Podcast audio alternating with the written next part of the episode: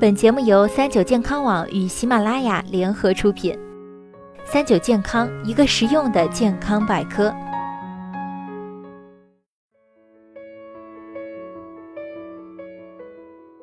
嗨，大家好，欢迎收听今天的健康养生小讲堂，我是主播探探。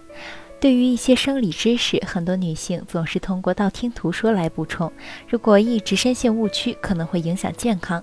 今天呢，探探就为大家总结了几条常见的女性生理误区：一、没有性生活就不会感染 HPV，不会得宫颈癌吗？不少人认为啊，感染 HPV 是因为女性性生活频繁或者性生活不洁导致的。这些行为确实会增加感染 HPV 的风险，但是并不是感染 HPV 的唯一途径。HPV 的传染途径包括性传播、母婴传播、皮肤黏膜传播等。所以，不光有性生活的女性有感染 HPV 的风险，没有性生活的女性、男性、儿童也有感染风险。不同的是，有性生活的女性感染 HPV 病毒的几率比较大，大约有百分之七十到百分之八十。那么，感染了 HPV 病毒就代表得了宫颈癌吗？也不是。感染 HPV 之后啊，免疫系统会在一段时间内自动清除，发生持续感染的只是部分免疫力低下的人群。即使持续感染 HPV，也不会马上就得宫颈癌，需要经过几年的时间，最长可达十年。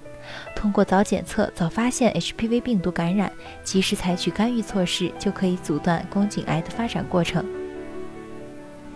二、痛经生孩子后就会消失吗？有人说啊，女人生孩子后痛经就会消失。这么说，生孩子与痛经有关系吗？引起痛经的原因啊有很多，比如子宫颈管太狭窄、子宫位置异常、经血等外流时就会堵塞。痛经的症状会在怀孕、生产之后得到缓解，因为生完小孩之后，子宫颈管会变软，宫颈口也变大变松，经血流出也会更加顺畅。如果是第二种情况，妇科病、遗传、内分泌失调等引起的痛经，是无法通过怀孕生子来缓解的，要针对疾病进行治疗。三、乳腺增生会变成乳腺癌吗？其实乳腺增生和乳腺癌没有什么关系。乳腺增生是由于卵巢功能失调、内分泌失调等引起的生理性病变。只有当乳腺增生发生了不典型增生时，才有可能发展成乳腺癌。而且百分之八十的乳腺增生不需要通过药物或者手术治疗，只要定期观察即可。四、没有性生活就不得妇科病吗？妇科疾病的发生与很多因素有关，当然性生活不洁也是其中一个重要的原因。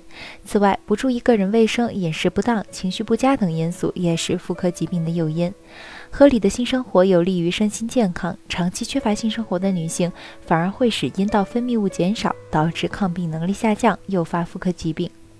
五，只有男人才会有喉结，女人不会有吗？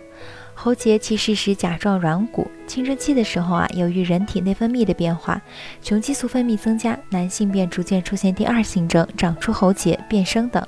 同样的，女人青春期雌激素分泌也会增加，甲状软骨也会逐渐增大。只是与男性的比起来，女性的甲状软骨增长速度缓慢，因此喉结不会非常突出。